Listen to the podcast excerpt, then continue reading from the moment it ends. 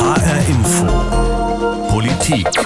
Die Pandemie ist erst zu Ende, wenn das Coronavirus weltweit im Griff ist. Während wir in Europa und auch in den USA schon im Herbst die Herdenimmunität erreicht haben könnten, ist in vielen Ländern bisher nur ein Bruchteil der Bevölkerung geimpft. Wer hat, der hat. Und die anderen stehen an und warten. Das Problem ist erkannt, die Lösungen sind nicht einfach, weil politische und wirtschaftliche Interessen im Spiel sind. Ungerecht verteilt? Fragezeichen. Impfungen gegen Corona weltweit. Das ist der Titel dieser Folge. Mein Name ist Ricardo Mastrocola. The ongoing vaccine crisis die Impfkrise zeigt eine skandalöse Ungleichheit und führt dazu, dass die Pandemie anhält. Mehr als 75 Prozent aller Impfungen sind bisher in gerade einmal zehn Ländern verteilt worden. Es gibt keinen Weg, das diplomatisch zu sagen. Eine kleine Gruppe von Ländern, die fast alle Impfstoffe aufkaufen, bestimmt das Schicksal der restlichen Welt. Die Stimme kennen Sie vielleicht schon, das ist der Generaldirektor der WHO, der Weltgesundheitsorganisation, Dr. Tedros Adhanom Ghebreyesus. Für ihn sind die Verantwortlichen klar benannt. Wir, also Deutschland, gehören dazu.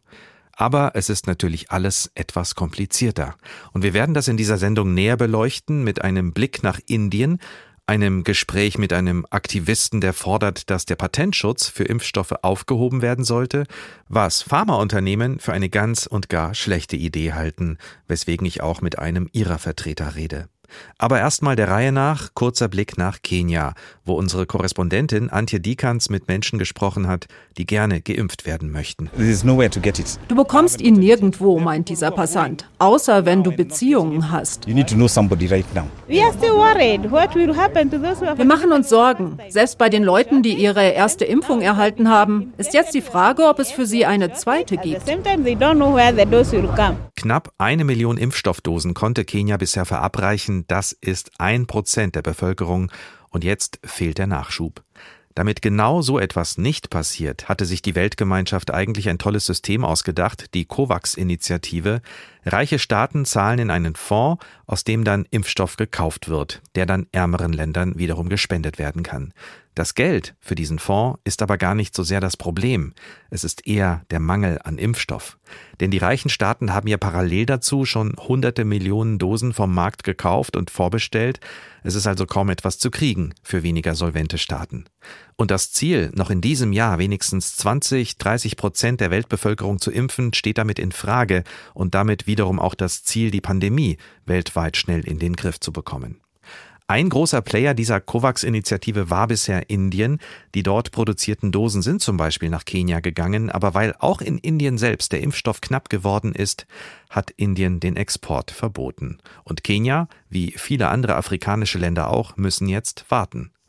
Darüber habe ich gesprochen mit unserem Korrespondenten in Indien, mit Peter Hornung und ihn erstmal gefragt, welche Rolle Indien überhaupt spielt im Moment als Impfstoffhersteller für die Welt. Eine sehr große, muss man sagen. Gerade was die Corona-Impfstoffe anbelangt. Da steht Indien weltweit an Platz vier hinter China, den USA und Deutschland. Es werden im Augenblick zwei Impfstoffe hier im Land hergestellt. Covishield, das ist der indische Name für den AstraZeneca-Impfstoff. Der wird hier in Lizenz hergestellt vom Serum Institute of India. Das ist übrigens der größte Hersteller von Impfstoffen weltweit. Die produzieren 1,5 Milliarden Dosen im Jahr, aber eben auch andere Impfstoffe. Es gibt einen zweiten Impfstoff, das ist eine indische Eigenproduktion namens Covaxin. Die wird noch nicht so ins Ausland geliefert. Also AstraZeneca, Covishield wurde bis März viel auch ins Ausland geliefert, in ärmere Länder, in Entwicklungsländer. Und dann gibt's noch einen dritten Impfstoff, demnächst aus Indien. Kein indischer Impfstoff, ein russischer, nämlich Sputnik V. Da soll die Produktion in den nächsten Monaten begonnen werden. Und die große Bedeutung als Impfstoffhersteller hat Indien vor allem durch die Kosten für die Herstellung. Die sind nicht viel niedriger als in anderen Ländern. Und deshalb kann Indien seine Impfstoffe auch zu viel günstigeren Preisen liefern als in Europa oder äh, die Impfstoffe aus den USA. Und das macht es eben so wichtig für die vielen Länder, die sich hohe Preise gar nicht leisten können. Und jetzt gibt es ja äh, den Exportstopp von Impfstoffen aus Indien, weil selbst im Land die Impfstoffe knapp geworden sind. Indien fordert zusammen mit Südafrika die Aufhebung der Impfstoffpatente. Heißt das denn im Umkehrschluss, in Indien könnte die Impfstoffproduktion sofort weiter hochgefahren werden, wenn Indien nur dürfte? Das ist zumindest das, was die indischen Pharmaunternehmen gerne sagen. Und man muss klar feststellen, es werden hier ja gerade große neue Produktionskapazitäten geschaffen. Für die Herstellung von Sputnik V zum Beispiel, dem russischen Impfstoff.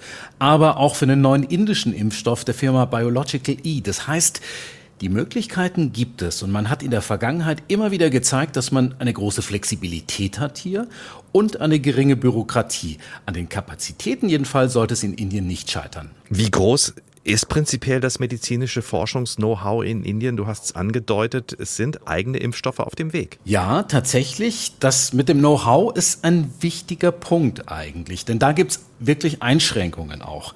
Es gibt zwar eben bereits einen eigenen indischen Impfstoff gegen Corona, Covaxin, der ist aber von der WHO zum Beispiel noch nicht anerkannt. Es fehlen noch Phase 3 Daten, also von einer großen Gruppe von Geimpften. Der wird aber hier schon fleißig verimpft. Also einer von zehn Geimpften in Indien bekommt dieses Covaxin, die anderen neun bekommen im Augenblick Covishield, also AstraZeneca. Und es wird ja auch noch ein weiterer Impfstoff entwickelt von Biological E, von dem sich die indische Regierung gerade 300 Millionen Dosen gesichert hat. Aber grundsätzlich ist die Forschung und Entwicklung in diesem Land noch nicht ganz auf dem Niveau wie in Westeuropa oder den USA.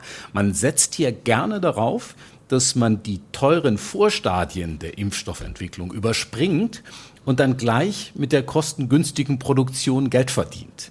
Indien ist wirklich Weltmeister darin, Medikamente quasi nachzubauen und diese günstig und in riesigen Stückzahlen zu verkaufen. Und das zeigt es ja gerade bei den Generika. Wie ist denn die Lage eigentlich im Moment in Indien? Wie weit ist man bei der Bekämpfung der Pandemie? Ja, die Zahlen sinken, gerade in den früheren Hotspots, in Delhi und Mumbai zum Beispiel. Wir sind heute indienweit bei einer Inzidenz, die wir Anfang April hatten.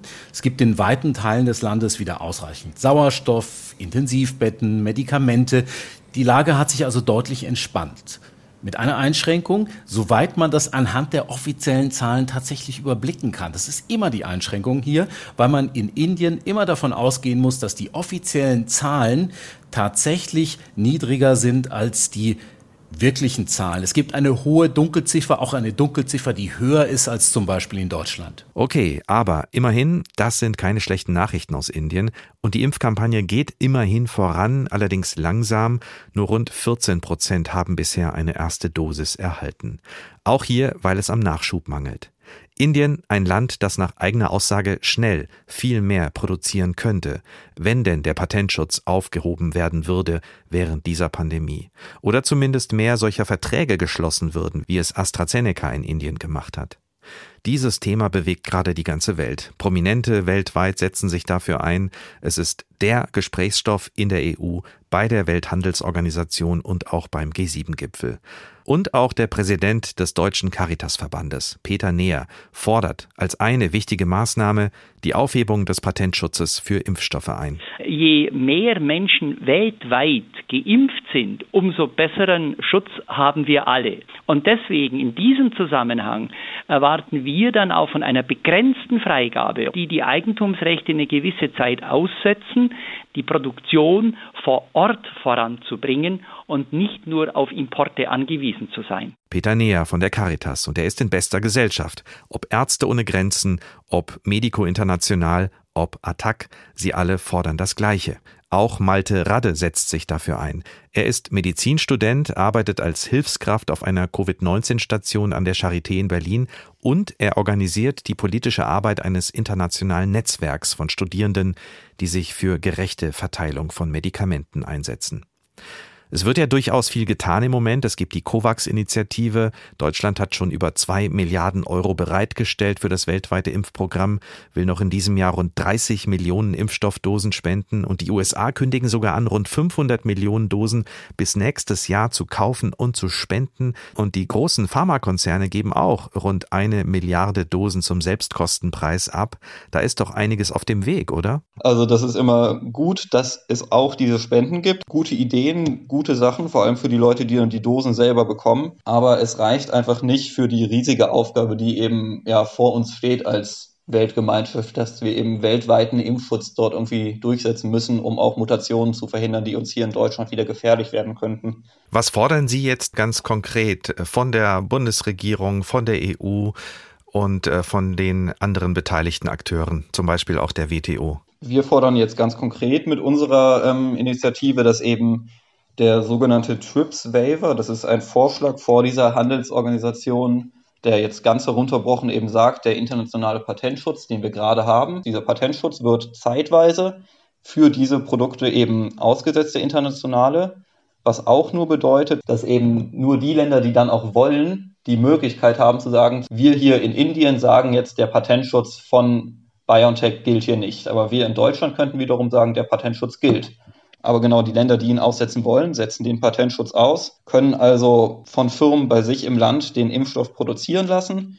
Und so haben wir einfach mehr beziehungsweise endlich auch genug Impfstoff. Das wäre ja auch eine Art Paradigmenwechsel, weg vom Spenden und Schenken hin zu mehr Eigeninitiative und mehr Know-how für die Länder, die bisher wenig abbekommen haben. Andererseits gibt es ja schon das System der Lizenzvergaben. Das heißt, es gibt doch schon Produktion zum Beispiel in Indien, wo AstraZeneca hergestellt wird. Genau, das geht jetzt schon. Diese Lizenzen sind eben Verträge, die zwei Firmen untereinander äh, schließen. Der Patentinhaber schließt eben äh, diesen Lizenzvertrag mit irgendeiner anderen Firma und die darf dann eben Impfstoff produzieren, gibt dafür entweder einen Festbetrag oder was weiß ich, 20 Prozent der Gewinne. Problem ist nur, wir wissen jetzt schon seit über einem Jahr, dass diese Impfstoffe eben kommen werden, beziehungsweise da sind, produziert werden und auch massiv gebraucht werden. Nur irgendwie klappt das mit der Freiwilligkeit nicht. Es gibt einzelne Lizenzverträge. Einige Firmen, wie zum Beispiel AstraZeneca, sind da etwas aktiver als andere Firmen. Aber weiterhin reicht das nicht aus. Also die Lizenzverträge, die gemacht werden, haben einen zu geringen Umfang. Es wird dadurch mehr Impfstoff, als wenn jetzt nur BioNTech Pfizer selber ihren Impfstoff produzieren würden. Es bleibt zu wenig. Für die forschenden Pharmaunternehmen steht ja der Patentschutz an oberster Stelle. Das ist ja auch irgendwie verständlich. Da will man große Investitionen, die gemacht wurden, viel unternehmerisches Risiko, was drinsteckt, in diesem schwierigen Bereich natürlich schützen. Das ist aber doch auch verständlich.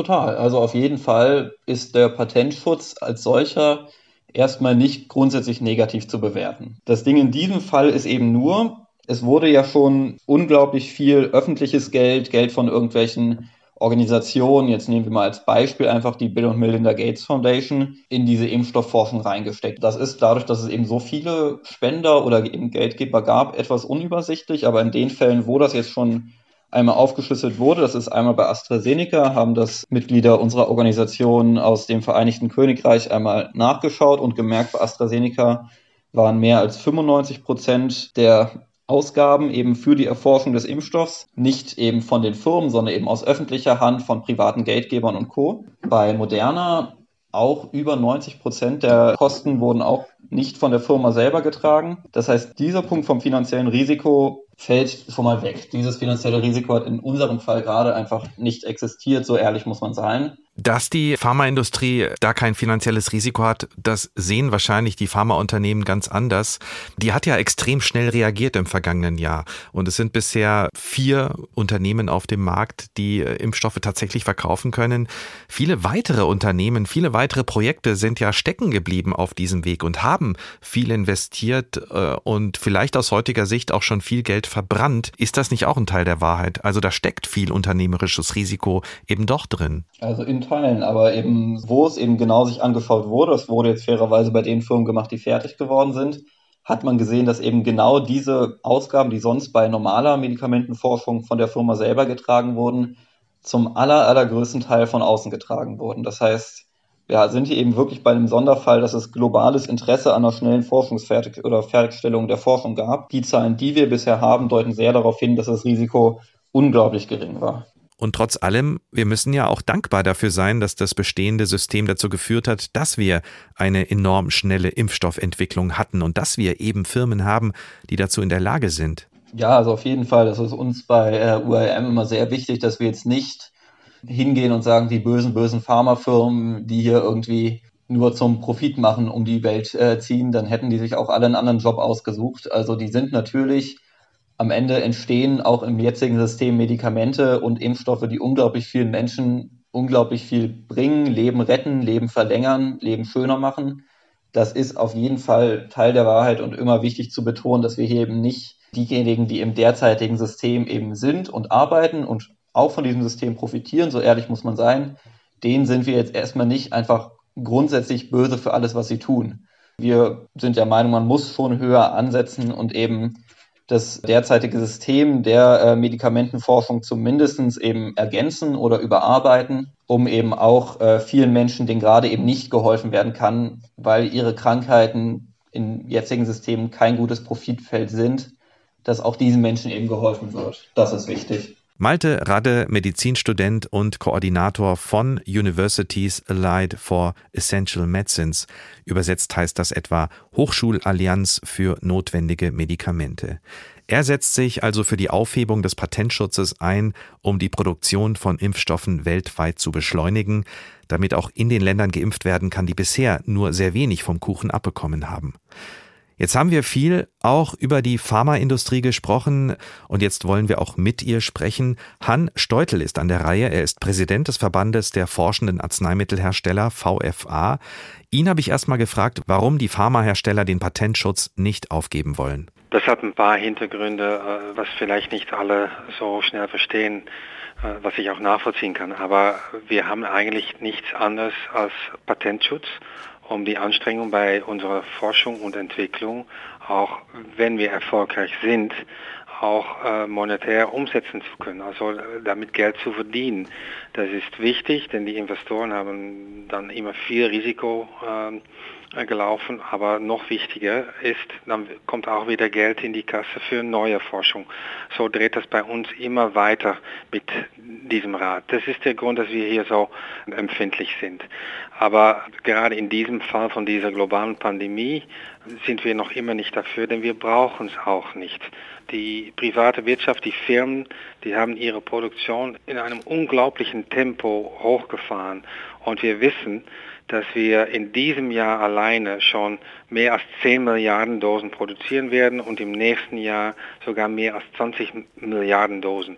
Also das bedeutet, dass der gesamte Bedarf der gesamten Weltbevölkerung mit der Produktionskapazität an sich schon abgedeckt ist. Die Ausweitung der Kapazität, der Produktionskapazität ist kein Thema mehr Umso wichtiger ist es, dass die Vereinigten Staaten nicht nur diese 500 äh, Millionen Dosen spenden werden bis, bis zu Juli 2020, äh, 22. Das ist großartig. Aber eigentlich kurzfristig noch viel wichtiger ist, dass sie bereit sind, ihre Exportverbote auch äh, zu lockern. Denn die Exportverbote sorgen dafür, dass wir hier in Europa, aber in Deutschland im Besonderen, unsere Produktionskapazität nicht völlig ausnutzen können. Die Produktionskapazität, sagen Sie, ist eigentlich kein Thema mehr, weil man sehr schnell im Moment auf dem Weg ist mit den bestehenden Impfstoffherstellern. Für Indien, Südafrika bleibt das Thema wahrscheinlich trotzdem auf der Agenda. Bleiben wir noch mal kurz bei dieser Patentschutzfrage, die für Sie schwierig ist. Was befürchten Sie denn konkret, wenn der Patentschutz zeitweise aufgehoben werden würde? Naja, es wäre es wäre natürlich eine, ein, ein Dammbruch, denn äh, man könnte sagen, jetzt haben wir äh, sehr gute Gründe, den Patentschutz äh, aufzuheben und das nächste Mal, dann haben wir eine weniger gravierende Situation, aber dann haben wir das, das vorige Mal auch schon gemacht und warum jetzt äh, nicht auch wieder. Das ist äh, grundsätzlich, warum wir das nicht, nicht wollen. Es würde auch das total verkehrte Signal schicken an all diese Firmen, Unternehmen, die jetzt noch immer forschen an, einer, an einem Impfstoff, denn wir sollten nicht vergessen, wir haben nur vier Impfstoffe jetzt auf dem Markt in ungefähr 300 Projekten, die weltweit laufen. Und meine größte Sorge ist, dass wenn der Patentschutz jetzt gelöst wird oder, oder gelöscht wird oder ausgesetzt wird, dass dann der Anreiz bei einer nächsten Pandemie oder sogar bei Mutationen, die nicht so leicht zu bekämpfen sind, dass dann der Anreiz weg ist, dass all diese Firmen sich wieder äh, völlig darum kümmern, um da eine Lösung zu finden. In unserer Industrie müssen wir immer denken an morgen und übermorgen und das ist auch hier der Fall die Entwicklungskosten wieder reinzuholen. Das ist natürlich ein wichtiges äh, monetäres Argument für Sie. Aber da wird ja auch immer wieder ins Feld geführt, dass ein großer Teil der Grundlagenforschung für die Impfstoffe aus öffentlicher Hand kommt und dass das Risiko beherrschbar ist, auch weil Sie ja genau wissen, dass im Moment alles abgenommen wird, was Sie produzieren. Ja, wissen Sie, das, das stimmt für diese vier, die jetzt einen Impfstoff auf dem Markt haben, aber nicht für diese 294 andere, die noch immer damit beschäftigt äh, sind. Und das mit der äh, öffentlichen Förderung. Und Amerika ist ein bisschen anders als in Europa, aber was wir auch zum Beispiel hier in Deutschland gesehen haben, sind auch Gelder, die geflossen sind äh, Richtung äh, CureVac hier und, und BioNTech im Besonderen. Aber im Falle von CureVac ist es eine Staatsteilnahme, also als Aktieninhaber ähm, oder Aktionär und im Falle von, von BioNTech ist in der Tat 375 Millionen Euro sind geflossen Richtung BioNTech, aber das war erst in der Phase, dass klar war, dass ihre Forschung sehr erfolgreich sein würde und ist das Geld benutzt, um die Produktion schneller auszubauen als geplant von der, von der eigenen Firma. Und ich denke, dass wir alle sehr glücklich sein äh, können, dass das auch tatsächlich so passiert ist. Dadurch kann diese Firma in diesem Jahr alleine schon drei Milliarden Dosen herstellen. Und ich denke, dass das wirklich gut ist für uns alle. Patentschutz aufheben, ein ganz heikles Thema für die forschenden Pharmafirmen. Das habe ich verstanden, Herr Steutel. Dann reden wir nochmal über Lizenzvergaben. Das ist ja die Möglichkeit, eine Stufe darunter bilaterale Verträge zu schließen, zum Beispiel mit einer Biotech-Firma in Indien. Da gibt's ja von der WHO auch anerkannte Forschungsunternehmen, mit denen man zusammenarbeiten kann, die das auch wollen. AstraZeneca macht das ja, der britisch-schwedische Konzern. Wie stark wird das denn bisher genutzt von den deutschen Unternehmen zum Beispiel? Ja, es wird nicht nur von den deutschen Unternehmen benutzt, aber auch von den amerikanischen Unternehmen. Äh, Janssen produziert in Südafrika mit, mit äh, einem Partner. Im Sommer 2020 hat AstraZeneca schon bekannt gegeben, dass die eine Lizenz an das Serum Institute of India, der größte Impfstoffhersteller überhaupt weltweit, äh, vergeben würden. Also das funktioniert schon und heute haben wir die erfreuliche Mitteilung gesehen von, von BioNTech, dass die in Afrika selber auch eine Produktion aufbauen äh, wollen. Und ich glaube, mittlerweile haben wir zwei, mehr als 200 Kooperationen zwischen den Originalherstellern und äh, Teillieferanten oder Vertragsherstellern. also das, das läuft eigentlich alles auch schon. Fast jede Woche kommt noch eine Meldung dazu. Ich will noch einen wichtigen Punkt einbringen. Es geht ja in dieser Debatte äh, auch um eine langfristige Perspektive weg vom Spenden und Schenken, weg von dem Schema, dass die Reichen den Armen etwas abgeben, sondern hin zu mehr Autonomie für die Staaten, die bisher extrem wenig abbekommen haben und dass die eben in die Lage versetzt werden können, auch in Zukunft mehr für sich selbst zu produzieren. Das ist doch in aller Interesse und diese Pandemie eigentlich auch der Augenöffner dafür, oder? Absolut, das sehen wir natürlich auch so. Aber wir sind da auch realistisch, dass das kurzfristig nicht auf diese äh, Art und Weise gelöst werden kann. Und deswegen sind wir sehr froh, dass die Firmen, die jetzt auf dem Markt sind, so schnell ihre Produktion hochgefahren haben, dass sie auch tatsächlich den gesamten Bedarf der Welt befriedigen können. Hans Steutel, Präsident des Verbandes der forschenden Pharmahersteller in Deutschland. Er hat ja eben die Mainzer Firma BioNTech genannt, die jetzt auch in Südafrika eine Produktion aufbauen will. Bis es soweit ist, dass dort auch wirklich kleine Fläschchen abgefüllt werden, schreibt BioNTech, vergeht aber noch mindestens ein Jahr. Patentschutz aufheben, bitte nicht, sagt Hans Steutel im Namen der forschenden Pharmafirmen in Deutschland und er rechnet auch nicht damit, dass das jetzt geschieht. Und er verspricht, die weltweite Produktion läuft sowieso jetzt mit sieben Meilenstiefeln an. Patentschutz aufheben, ja bitte sofort, zumindest jetzt für die Zeit der Pandemie, das fordern Indien und Südafrika aber weiterhin und rund 100 weitere Länder. Das EU-Parlament hat sich auch dafür ausgesprochen und es bewegt den G7-Gipfel in dieser Woche. Ungerecht verteilt. Impfungen gegen Corona weltweit, so haben wir diese Folge genannt. Mein Name ist Ricardo Mastrocola. Die Sendung finden Sie wie immer auf hrinforadio.de, in der ARD Audiothek oder dort, wo Sie Ihre Podcasts am liebsten sammeln, zum Beispiel auf Spotify.